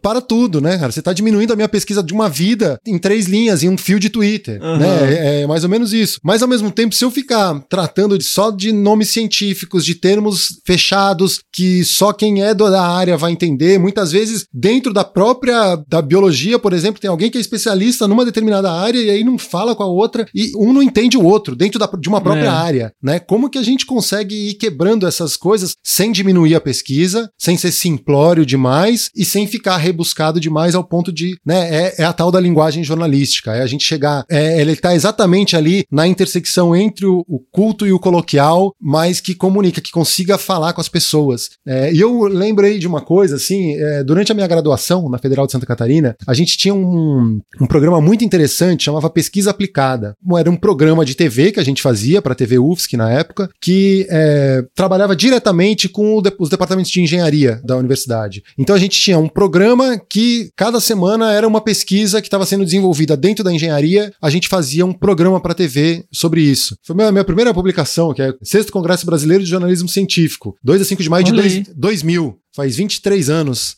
É, Olha aqui, aí. Que eu tenho uma publicação que fala desse, né? Eu, eu sou um dos, dos autores aqui do Pesquisa Aplicada, que é esse programa. E que precisava ter muito mais isso. É, Uhum. hoje eu acho que nem tem mais lá dentro do curso de jornalismo da UFSC esse, essa troca. Mas que precisava ter se multiplicado e tá em toda a universidade, né? Porque você já tá no ambiente acadêmico. Você já tá ali produzindo coisa. Por que, que não ter um núcleo dentro do telejornalismo, da redação, que vá fazer divulgação científica, que vai olhar, ou é, se não for tão a fundo da é, divulgação científica em si, mas olhar para questões ambientais, que cada vez estão mais assim, né? Então, como que um, um jornalista hoje sai formado sem saber minimamente o que, que é o SNUC, por exemplo, o Sistema Nacional de Unidades de Conservação, Pois é, cara. É. que são coisas muito básicas, assim, muito primárias, e que eu hoje, como um profissional, com uma empresa, tentando montar equipe, às vezes eu fico olhando com isso, assim, né? É, eu me deparo com essas situações. Às vezes eu pego alguém que tem alguma experiência em comunicação, mas eu tenho que explicar o básico do básico para ele de conservação. Uhum. É, diferenças de termos, assim, muito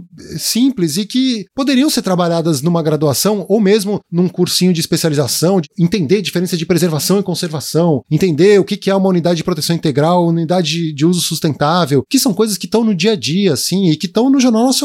A gente fala toda hora que é o parque, não sei o quê. Por que, que a gente não consegue entender melhor? É, e aí, olhando para a área de comunicação, por que, que não é mais. Pô, é, é o tema da vez, né? A crise climática tá aí, a gente tá sentindo. Essa Sim. semana mesmo teve enchente, chuva em tudo que é lugar. Por que, que a gente não consegue entender melhor o contexto, fazer as ligações? Por que, que a gente não entende que o desmatamento na Amazônia tem relação com seca no Pantanal, que tem relação Sim. com chuvas no, no centro-oeste, que tem relação com branqueamento de corais? Tudo tá interligado. E é um tipo de formação que tem que ser básica hoje. Né? Eu, eu diria que quase que deveria ser obrigatório no ensino médio já, para a pessoa entrar na universidade, seja qual curso for, ter esse conhecimento básico dessa interconexão, né? De entender o que, que é um ecossistema, o que, que é né, uma espécie endêmica, uma espécie ameaçada, que são coisas que são muito básicas, assim, mas que muitas vezes, assim, passam batido. E eu vejo hoje, na, na busca de um, algum profissional, se eu vou para comunicação, eu tenho essa deficiência nessa área. Sim. Se eu vou procurar alguém que é da área de, das ciências naturais, das biológicas, e que está Uhum. formado e que está querendo se envolver na parte da comunicação, também tem uma deficiência muito básica em algumas outras questões. Entender o que é um lead, por exemplo, que é uma notícia de jornal, que você tem ali, Uhum. naquela primeiro parágrafo, você tem que falar o que, como, quando, onde, porquê, como entender essas diferentes linguagens, que são coisas também básicas da comunicação, que também deveriam estar, de alguma maneira, na formação dessas pessoas que estão ali. Sim, eu ouço seu podcast, cara. é, é, Tem hora que eu fico assim, cara, como é que esse cara faz isso? Porque eu fico assim, essa capacidade de síntese, de, de objetividade, eu não consigo entender a metodologia por trás disso, sabe? Eu fico, meu Deus, isso é uma coisa, esse cara nasceu assim. Eu imagino que existam métodos pra isso, né? Eu, fico, eu realmente, cara, eu fico muito impressionado com a forma com que você apresenta o podcast e eu confesso que eu ouço muito mais o podcast do que eu, eu assisto o YouTube, cara. Mas é esse tipo de coisa, é essa linguagem, né? Essa forma profissional de perceber a informação e de sintetizar a informação, de passar a informação, que assim, não faço nem ideia, cara. É, mas se você quiser, eu te falo tudo sobre Jaguatirica.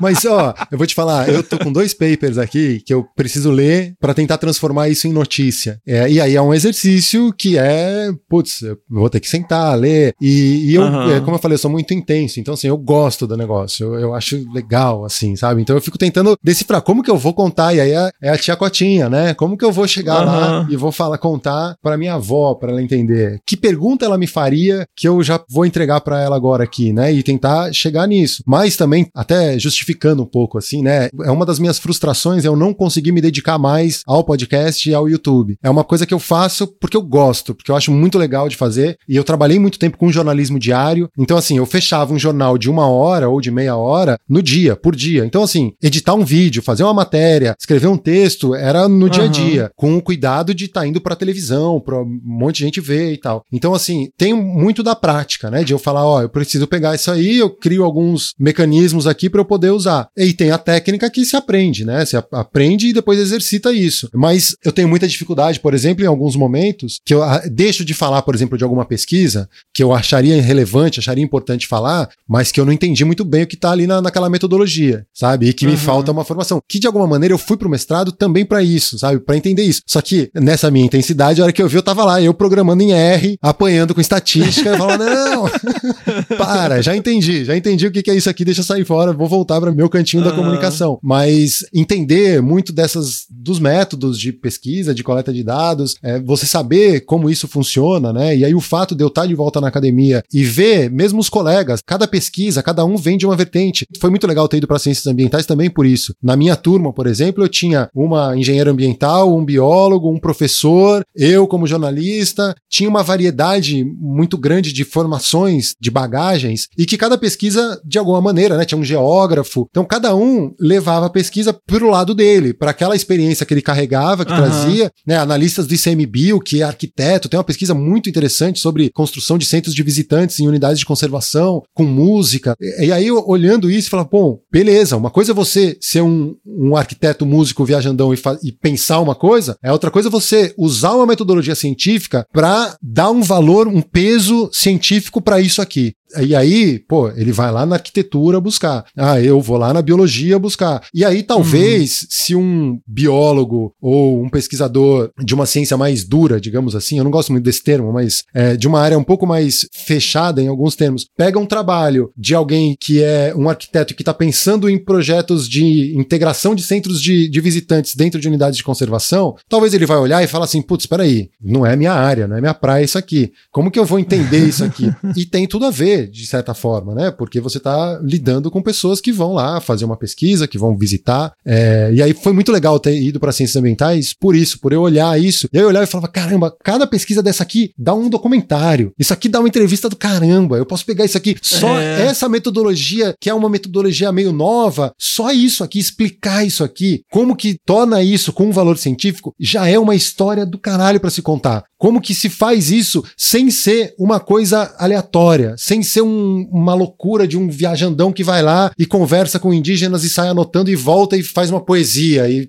não é isso. É ciência também. Como, mas é preciso explicar isso. É preciso as pessoas entenderem isso para não começar a falar que Vênus em Marte tá, é o que tá fazendo ter a enchente ali no, no coisa. Aham. É tentar conseguir explicar isso, né? E isso foi me, me gerando essa coisa. E aí eu comecei a fazer o programa no YouTube muito pensando nisso também. Primeiro que foi durante a pandemia, eu, eu já tinha essa ideia há muito tempo, eu queria fazer um programa de conversa com pesquisadores e mostrar as pesquisas. Aham. Aí veio a pandemia, eu ficava querendo fazer um cenário, com um estúdio, caramba. Eu falei, cara, se eu ficar nessa, né, o, o bom, é- o ótimo é inimigo do bom. Vou começar a fazer na pandemia conversas com esse monte de contato que eu tenho. E comecei a fazer. A coisa foi evoluindo assim, né? Até que eu cheguei num formatinho que era um formato que eu conseguia me resolver, que é fazer um jornal socioambiental. Eu vou pegar as principais notícias e vou dar essas notícias aqui rapidinho, vou navegar pelos principais sites, meio que uma curadoria de conteúdo, porque a gente está vivendo uma Aham. infodemia, né? Uma pandemia de informações. Infodemia. A gente tá o tempo todo recebe link, aí você entra num grupo de WhatsApp que é o, é o grupo de questões do mar. Aí vai lá, o cara me manda 50 mil lives de um monte de coisa. Fala, cara, vou ficar louco, não vou conseguir ver isso, vai me dar uma angústia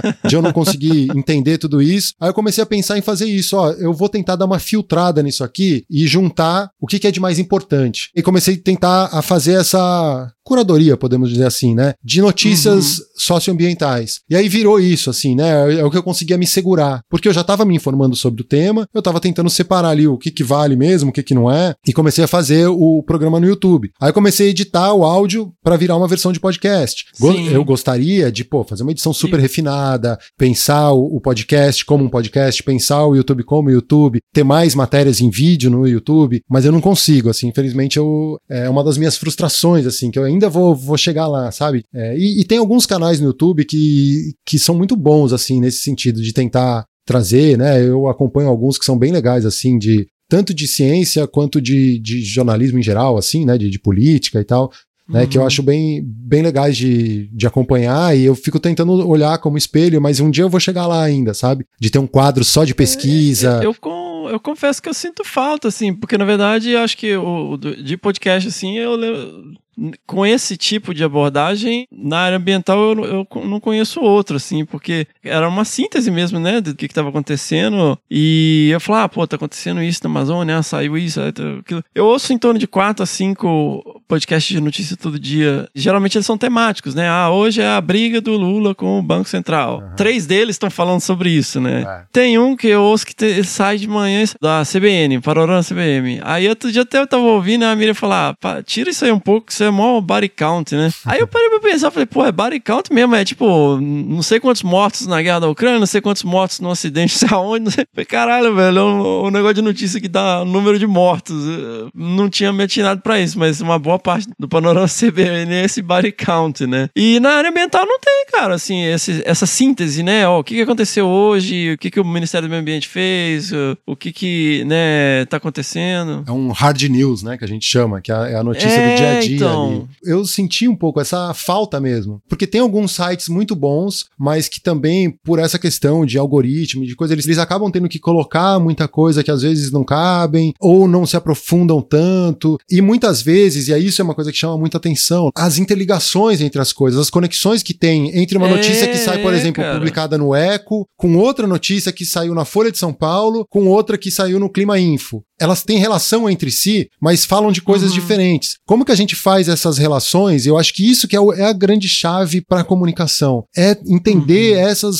relações que tem entre os fatos. Uma chuva torrencial no verão é uma coisa, uma chuva torrencial no inverno é outra. E tem relações diferentes. Uma legislação que reduz a proteção de APPs de margens de rios, ela tem ligação com a enchente de ontem no Rio de Janeiro. Como, o que que é Pois é, isso? Como cara, que a gente é. faz essa relação? Né? Não é só uma questão de briga política, por exemplo. Ah, não, porque o Conama foi esvaziado. Ah, o que que o Conama decidiu? Putz, diminuiu proteção de mangues e restingas. Putz, e aí você vai lá em Atafona, lá no, no norte fluminense, lá, com a cidade que está sendo engolida pelo mar. Porra, será que tem relação o, o esvaziamento do Conama com o mar entrando? Talvez não, talvez seja uma questão geológica, geográfica, oceanográfica lá que que acon- aconteceria de qualquer forma e por causa disso, ou não, ou pô, acabaram com a restinga, que é o que seguraria o mar, e aí o mar vai levar. Como que a gente faz essas relações? É, E- até a, a coisa que tá super em voga agora, né? A questão do Yanomami, né? Não é um negócio que aconteceu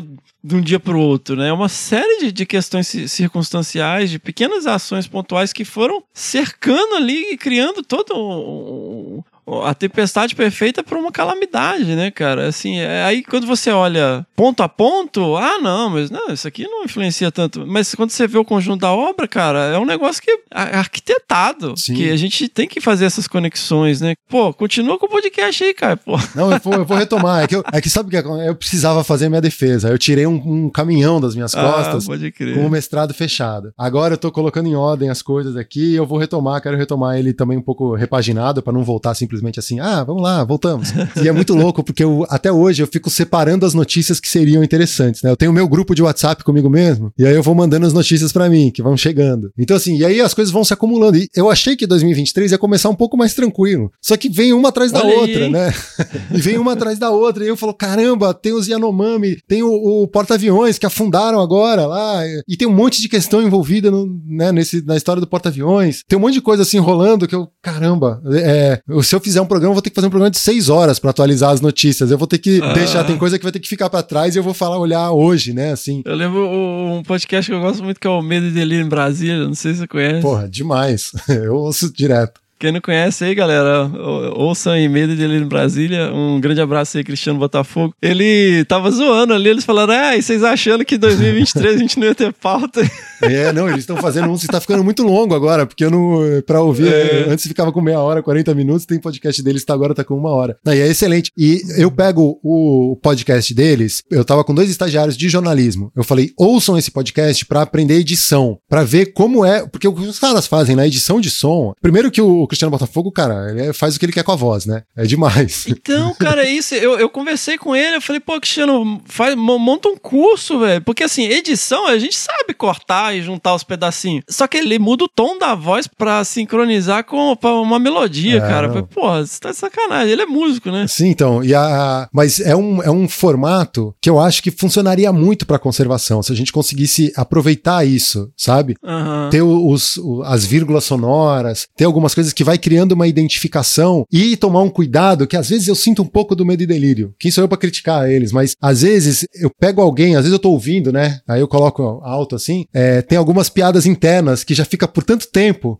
que eles não explicam mais. É, e aí você fala, pô, eu entendi, eu dou risada disso, mas talvez quem esteja ouvindo pela primeira vez não vai entender. E aí eu tento Aham. trazer isso pra nossa área. Tem coisas que eu, talvez a gente repita tanto dentro do meio e que tem que explicar sempre. A gente sempre tem que voltar a explicar alguma coisa muito básica. Porque pra alguém tá chegando agora, ela precisa entender. Ela não, você não pode deixar a pessoa se desconcentrar do que ela tá ouvindo pra ficar tentando entender o que você acabou de falar. O episódio ele tem que ser autoexplicativo, né? Sempre, né? Nem que você tenha que pedir desculpas, pedir licença pro pesquisador. Olha, eu vou ter que explicar aqui de novo o que, que é. Pra quem não sabe, pra quem tá chegando agora, me explica de novo o que, que é um transecto, né? Eu tava, tipo, a gente tava falando antes É, de. então, eu faço isso no Desabraçando. Eu, eu tô falando com a Miriam, eu falei, pô, Miriam, toda vez que falar armadilha fotográfica, eu tenho que explicar o que que é. Pô, não é possível. É, não, é, tal- tem coisas que talvez com o tempo você já começa a, É. a- a entender que a pessoa. Mas é importante, né? De tempos É em tempos. de, é de importante, você cara. voltar e falar: opa, deixa eu dar um passinho atrás e contar essa história melhor. Deixa eu explicar melhor que termo é esse que eu tô usando. Uhum. É, às vezes você se sente meio repetitivo, mas tem que pensar que você tá buscando sempre falar para pessoas novas. As pessoas que já te É. conhecem, elas já te conhecem. Quem gosta, gosta. Quem não gosta, vai falar mal do mesmo jeito. Então, assim, beleza, se repita para as pessoas que você conhece, é, com licença, né? E, e tente pensar sempre nas pessoas novas. Cara, um- uma coisa muito interessante que aconteceu. Quando você é, compartilhou, acho que a primeira vez no Instagram, o podcast, ah, o Verde Mar e tal, eu comecei a pensar em você ouvindo. Aí eu ficava imaginando quem que é o meu ouvinte. Tipo, ah, às vezes eu tô falando pra alguém que tá querendo saber, mas espera aí, eu tenho que tomar, redobrar meu cuidado quando eu for falar de alguma questão relacionada à ciência, porque o Fernando tá ouvindo. E aí ele vai, é, aí ele vai falar, pô, o cara tá falando merda. É, mas é sempre isso, é imaginar a pessoa que tá do outro lado, assim, sabe? E a visão que ela traz também. Bom, beleza, eu preciso tomar muito cuidado na hora que eu for simplificar uma pesquisa, porque vai ter pesquisador ouvindo e ele não pode se sentir diminuído, ele não pode sentir o que ele faz é menor. Não, ele precisa entender que eu tô também querendo falar a outra pessoa que não faz a menor ideia do que é um senso visual, do que é uma, uma paisagem sonora. Como que eu vou explicar isso? Então, assim, eu preciso equilibrar. E aí é ficar o tempo todo tentando visualizar essas pessoas que estão do outro lado, ouvindo. Né? Na questão do medo e delírio que a gente tava falando, é isso. Às vezes eles soltam umas, né? Teve uma que eles usaram por muito tempo, agora eles não estão usando mais, que é o terrível homem do broche de caveira. Ah, é, é. Eu sabia de quem se tratava.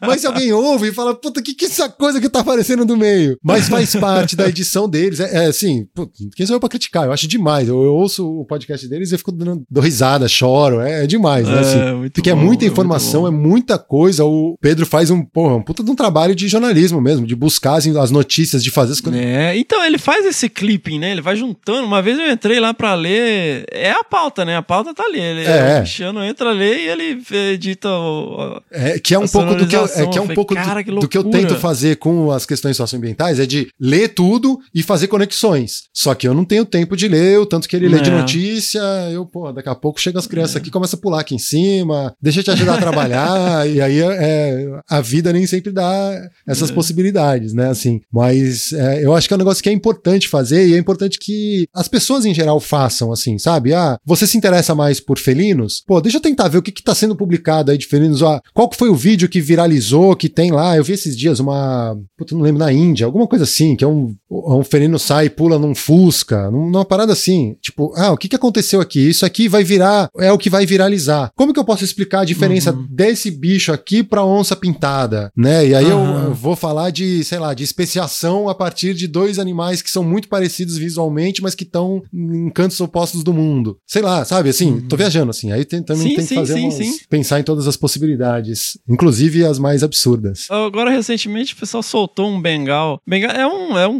um gato de raça, né? Caríssimo. E ele é muito pintadinho, assim. Ele parece um. acho que foi. Não sei se foi em Belo Horizonte. Aí a polícia ambiental pegou o bicho e soltou no mato, achando que era jaguatirica. Caraca. Acho que custa 17 mil reais o gato, velho. É, aí, a partir de um fato desse, por exemplo, claro que não é exatamente o caso, mas você pode falar de espécie invasora, de espécie exótica. Até explicar quais são os gatos, né? Pelas pintas e tal. E aí, como que eu faço essas conexões, assim, né? O, o caso do peixe-leão, por exemplo, é exatamente isso, né? O cara soltou lá do aquário, aí tem algumas teorias, né? Que por que, que ele começou a invadir o Caribe, o furacão que destruiu o aquário e, e levou o peixe. Já tem registro aqui né? em Noronha que tem registro? Tem mais de 80 registros em Noronha. Olha tá já, assim, o bicho tá aí. É, ele chegou, né? Achavam que ele não ia conseguir transpor a pluma do, do Amazonas, mas já tá aí. É, agora é questão de Caramba. tempo para ele chegar em outras regiões, entender até onde ele vai, como que a gente usa a ciência cidadã para fazer os registros, porque como que os mergulhadores conseguem identificar um, um- um peixe-leão ou um coral-sol, que também é uma outra espécie exótica invasora? Aham. Tá tudo ligado, né? Como que a gente comunica bem isso? Fala, ó, esse peixe é lindo, só que ele é uma praga, né? Ou esse coral, ele também é lindo, só que ele é uma praga. Daqui a pouco só vai ter isso, só vai ter coral-sol e peixe-leão. E acabou todos os outros peixes, né? Ou é, o que que causa isso? Como que a gente faz essas relações e como que a gente comunica isso, né? No fim das contas, volta para essa questão, né? A gente precisa conseguir falar muito bem sobre esses temas sem se tornar pesado, sem é, vir também com uma visão muito fechada, né? Sobre as coisas. E aí, às vezes, a gente tende a, a putz, você fala uma coisa. é- é- e tem sido difícil, assim, né? Cara, eu tenho amigos meus de infância, cara, que eu cresci na serra, fazendo trilha, acampando, fazendo coisa. O cara hoje vem me falar de cloroquina e, sabe, e que os Yanomami são de- da Venezuela, sabe? Essas coisas. Você fala, cara, pelo amor de Deus, velho. É, a Atibaia tá de parabéns, hein, cara? Que puta que pariu, cara. Você não faz ideia. Não, eu falo, cara, pelo amor de Deus, cara, cadê aquele cara que a gente ia acampar e fazia, pô, você ficava fazendo, é, andava na, na trilha e ficava no meio do mato, cara. Que, quem que, né, onde foi parar você? O que que aconteceu, cara? Sabe, que você esqueceu disso aí? Não, eu, eu, eu colegas que são, assim, conservacionistas, grandes pesquisadores de renome internacional, que tá assim, porra, no, cara, no mundo, assim, Foram sequestrados pelo algoritmo. você fica assim, velho, né? Porque assim, eu não, eu não acho que título é, é o grande balizador. Eu- eu- o cara pode ser Nobel de física e não saber né, nada de história e defender o local, sabe? Sim, tipo, é, cultura é diferente de título acadêmico. Mas agora você pega uma pessoa viajada, que morou em outros países, que visitou lugares diferentes, que lê literatura, que estuda. Sim, sim. Marchando eu na frente do quartel, você fica assim, caralho, velho, que Que loucura, hein?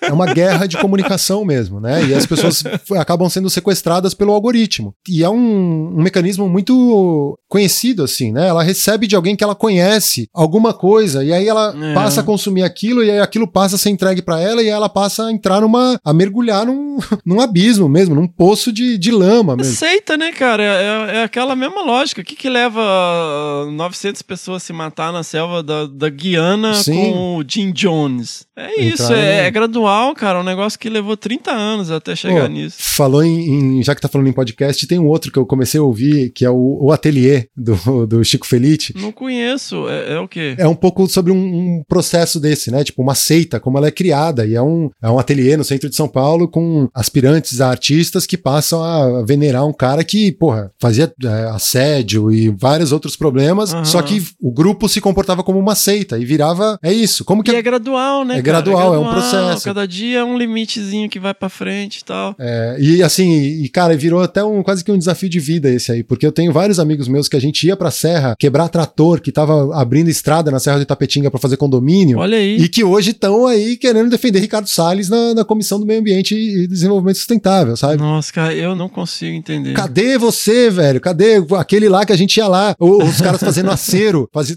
tinha a galera fazendo acero na serra pra evitar o, o 15. Aham. A gente ia lá brigar com os caras. O que, que você tá derrubando árvore aí? Aí o cara, molecada, vem cá. Vocês já ouviram falar em acero? Tipo, eu aprendi o que é um acero porque eu fui lá brigar com o cara que tava passando um trator num pedaço da serra. Aí o cara veio lá e falou: menino, chega aqui. Tinha, sei lá, 12, 13 anos de idade. Entendeu? Mas tava andando no meio do mato, vi um cara derrubando o mato passando um trator. Eu falei: que, que história é essa? Sabe? Aí você vai e o cara vem: menino, chega aqui, criança. Deixa eu te explicar uma coisa. Isso aqui é pra não passar o fogo. Isso aqui chama acero. Nunca mais esqueci. E a galera que tava junto comigo lá, hoje tá, porra, cara, a maior parte, não, nem sei se é a maior parte, mas uma boa parte, sabe? Você olha e fala, puta, onde que se perdeu isso? E aí eu vejo que se é. perdeu na comunicação. Na comunicação. Esses discursos negacionistas, esses discursos da extrema direita, chegaram nessas pessoas. E aí o algoritmo fez o resto. Chegou de alguma maneira familiar, alguém conhecido, alguém que ela viu, e aí ele participou de uma experiência que de alguma maneira foi catártica, assim, de entrar numa manifestação, de fazer alguma coisa que ela nunca imaginou fazer, maior, assim, e aí ela foi engolida. E aí o resto o algoritmo faz. De se sentir parte, né, do, de um negócio e tal. É muito doido. E aí, como que a gente consegue sequestrar esse algoritmo? Como que a gente consegue usar isso pro nosso favor, né? E, e o nosso favor não é nosso, né? Não é uma coisa pessoal, é para falar dessas questões da ciência, do, né? As pessoas podem se interessar por diversos temas. Por que, que não podem se interessar por uma pesquisa científica que é super interessante? Por que, que não pode se interessar em entender as questões ambientais, sociais? É, é uma questão, tipo, é uma, uma guerra de comunicação, assim, né? E eu, é para isso que eu tenho vivido ultimamente, assim. Quer dizer, eu sempre vivi, mas agora muito mais com esse enfoque, né, da, da questão socioambiental e da, da ciência, assim, porque elas estão intimamente ligadas. é. Com certeza, cara. Pô, legal, Caio. Né, a gente deu uma filosofada, né? Mas faz seu jabá aí, meu. Fala aí dos seus canais, da Cúmulos TV, do podcast do, do Vedimar. Tá tudo integrado aí, né? Como que a galera conhece melhor seu trabalho aí? Cara, no, no Instagram eu tô lá no arroba Projeto Verde Mar e arroba Cúmulos TV. No TikTok, Cúmulos TV. tô tentando chegar lá. No YouTube também, youtube.com barra Cúmulos TV. E tem um site do projetoverdemar.com. É, tudo isso aí dá pra encontrar, né? O Projeto Verde Mar, ele tá mais localizado aqui no Rio de Janeiro, na Praia Vermelha, as ações que faz ali. E a Cúmulos TV é mais abrangente ali e me posiciono mais, brigo mais, fico mais é, à vontade ali no YouTube. E nas plataformas de áudio aí, de, de podcast, tá como o podcast Verde Mar. Então é só chegar lá. Muito bom. Conservação ambiental, ecoturismo e divulgação científica. É sensacional. Tá até no continue ouvindo aqui. Eu acho que eu não, não, não fui até o último segundo aqui. E, e tá velho, tá velho, porque esse aí tá. Eu não faço. Esse ano eu não fiz nenhum, eu acho. Quando foi o último, cara? Acho que foi em dezembro. Olha aí. Tá na hora de voltar, cara. Agora você já tirou esse fado. Tá, não, vai voltar, vai voltar bem em breve. Foi novembro, cara. É, não. Muito bom. Pô, Caio, sensacional, cara. Pessoal, e tem também o vídeo da sua defesa de mestrado, né? Lá na Cúmulos TV. Tá aqui. Ah, tá lá, ele, ele tá como não listado. Eu deixei ele escondidinho. Vou deixar, depois eu deixo aí. Ah, é, porque ele tava no meu histórico aqui, por isso que eu vi. Pode crer. Mas tem lá, eu vou, eu vou deixar ele aberto depois. Mas tem Aham. bastante coisa. Tem, por exemplo, na Cúmulos TV teve uma oficina, recentemente, oficina de, de observação de cetáceos, de boas práticas de observação de cetáceos. Crustáceos, que eu fiz a transmissão ao vivo em parceria com o projeto Baleia Jubarte e o Baleias e Golfinhos do Rio de Janeiro, Prefeitura do Rio de Janeiro. Vai começar a ter aí uma série também de Mulheres na Ciência. Dia Olha 11 aí. é, é Dia das Mulheres na Ciência, né? Dia Internacional das Mulheres na Ciência. E vai ter uma série de apresentações também em parceria com Prefeitura do Rio de Janeiro, Secretaria do Meio Ambiente e esses projetos. E eu vou transmitir lá no canal. E vão ter algumas coisas aí, algumas novidades. Vou tentar sempre estar presente ali. Pô, e é uma honra, cara, participar do Desabraçando. E foi muito louco, ó, porque a primeira vez que eu vi o podcast, eles falam, estamos aqui diretamente de Atibaia. Eu falo, caramba, tem alguém em Atibaia falando disso? Porque eu cresci em Atibaia, assim, minha família cresceu em Atibaia, meus avós são de Atibaia. E eu, porra, eu tenho. um- é, Minha vida tá aí, assim, né? Eu comecei toda a minha paixão, a minha relação com esse planeta na Serra do Itapetinga, no Morro do Piolho, na, na Aham. Grota Funda, nessas áreas que eu, putz, eu crescia, eu ia todos os dias nesses lugares. E aí, quando eu vejo que ali virou um monumento natural, virou um parque estadual, assim, eu fico muito. Eu, eu me emocionei na hora, assim, sabe? Eu falei, caramba, eu acho que até mandei um Ah, e-mail, Atibaia mandei é uma massa. mensagem. Falei, caramba, quem, onde que esse cara tá em Atibaia, cara? E aí eu- foi quando eu conheci, já tem um tempo isso, nem, nem lembro quando foi, mas eu achei muito legal, assim. E Atibaia é, é o centro do mundo, é o novo centro do mundo. Ninguém sabe, Olha mas aí. é. Vai tudo de bom, cara. Eu Nossa, assim, né? Quando a gente, eu voltei do doutorado pra cá, eu fiquei, cara, eu fiquei tão feliz, assim. Falei, nossa, que, que, que Atibaia é tão legal. É tão... A gente morava aqui, eu fui pra Rio Claro, aí voltamos pra cá. Eu falei, nossa, que alívio, Atibaia é tudo de bom. Né? Atibaia é massa, Atibaia é massa mesmo. Legal. Quem não conhece, conheçam, galera. Tem várias unidades de conservações legais aqui, elas estão se estruturando. Pô, tá muito legal, cara. O Monumento Natural tá, tá super bacana ali, tá com a sede bacana, tá ficando bem legal. Massa, massa. Tem a galera do, do Simbiose que faz um trabalho aí legal. É, é, é, eles estão gerenciando lá, tá bem legal. Massa, muito bom. Uma honra. Muito obrigado aí pelo convite, cara. Ô, A honra é minha, Caio. Pô, obrigado, cara. Acho que a gente pode co- combinar outro bate-papo desse. Sim, sim. Eu agradeço demais, cara. Eu, eu fiquei super feliz, assim, quando eu vi, né, a sua defesa. Eu falei, pô, coisa interessante. E, e- e uma coisa, assim, do- de um ambiente que, assim, aí eu tô falando mais, do aspecto mais pessoal, assim, que eu não tenho tanto contato, que é o oceano e tal. E uma abordagem super bacana, envolvendo as escolas, mutirão. E o que você falou é uma coisa que é palpável, né? Você tá ali, você participa do processo, você tá tirando, você vê um resultado. Você ti- removeu um lixo dali, você- o lixo não está mais ali, é uma ação. Então isso é super bacana, envolve as pessoas, né, cara? E em diversas escalas. E um trabalho super aplicado, assim, um trabalho de mestrado super aplicado, bacana. E eu fiquei super curioso. E, poxa, já tinha um tempo, né, que eu queria. Eu tô sempre lá te pedindo mais dicas, né? Eu falei, caralho, cara, esse tipo de coisa aqui, eu acho que só só um- uma visão profissional do cara, porque eu não sou comunicador, né, cara? Eu tô aqui eh, no podcast. Ah, claro que é comunicador, e né, erro, velho. Não, claro que é. O trabalho que vocês fazem é, com o Desabraçando é de comunicação. Então, É, é, é muito você se tentativa e erro, cara. Mas é assim que funciona, né? Assim, é.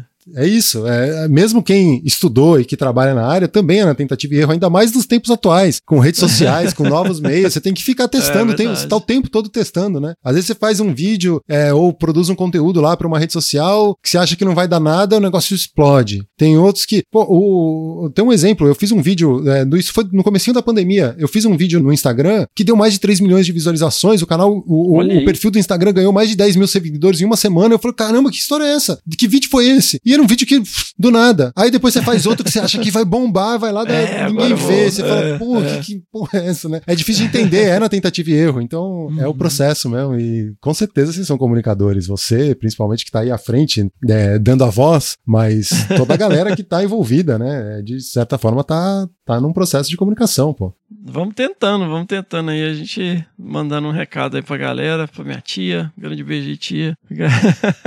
Beleza, Valeu. Caio. Vamos que vamos, cara. Brigadão, bicho. Eu que agradeço. Valeu e um abraço pra todos aí, todas. Sensacional.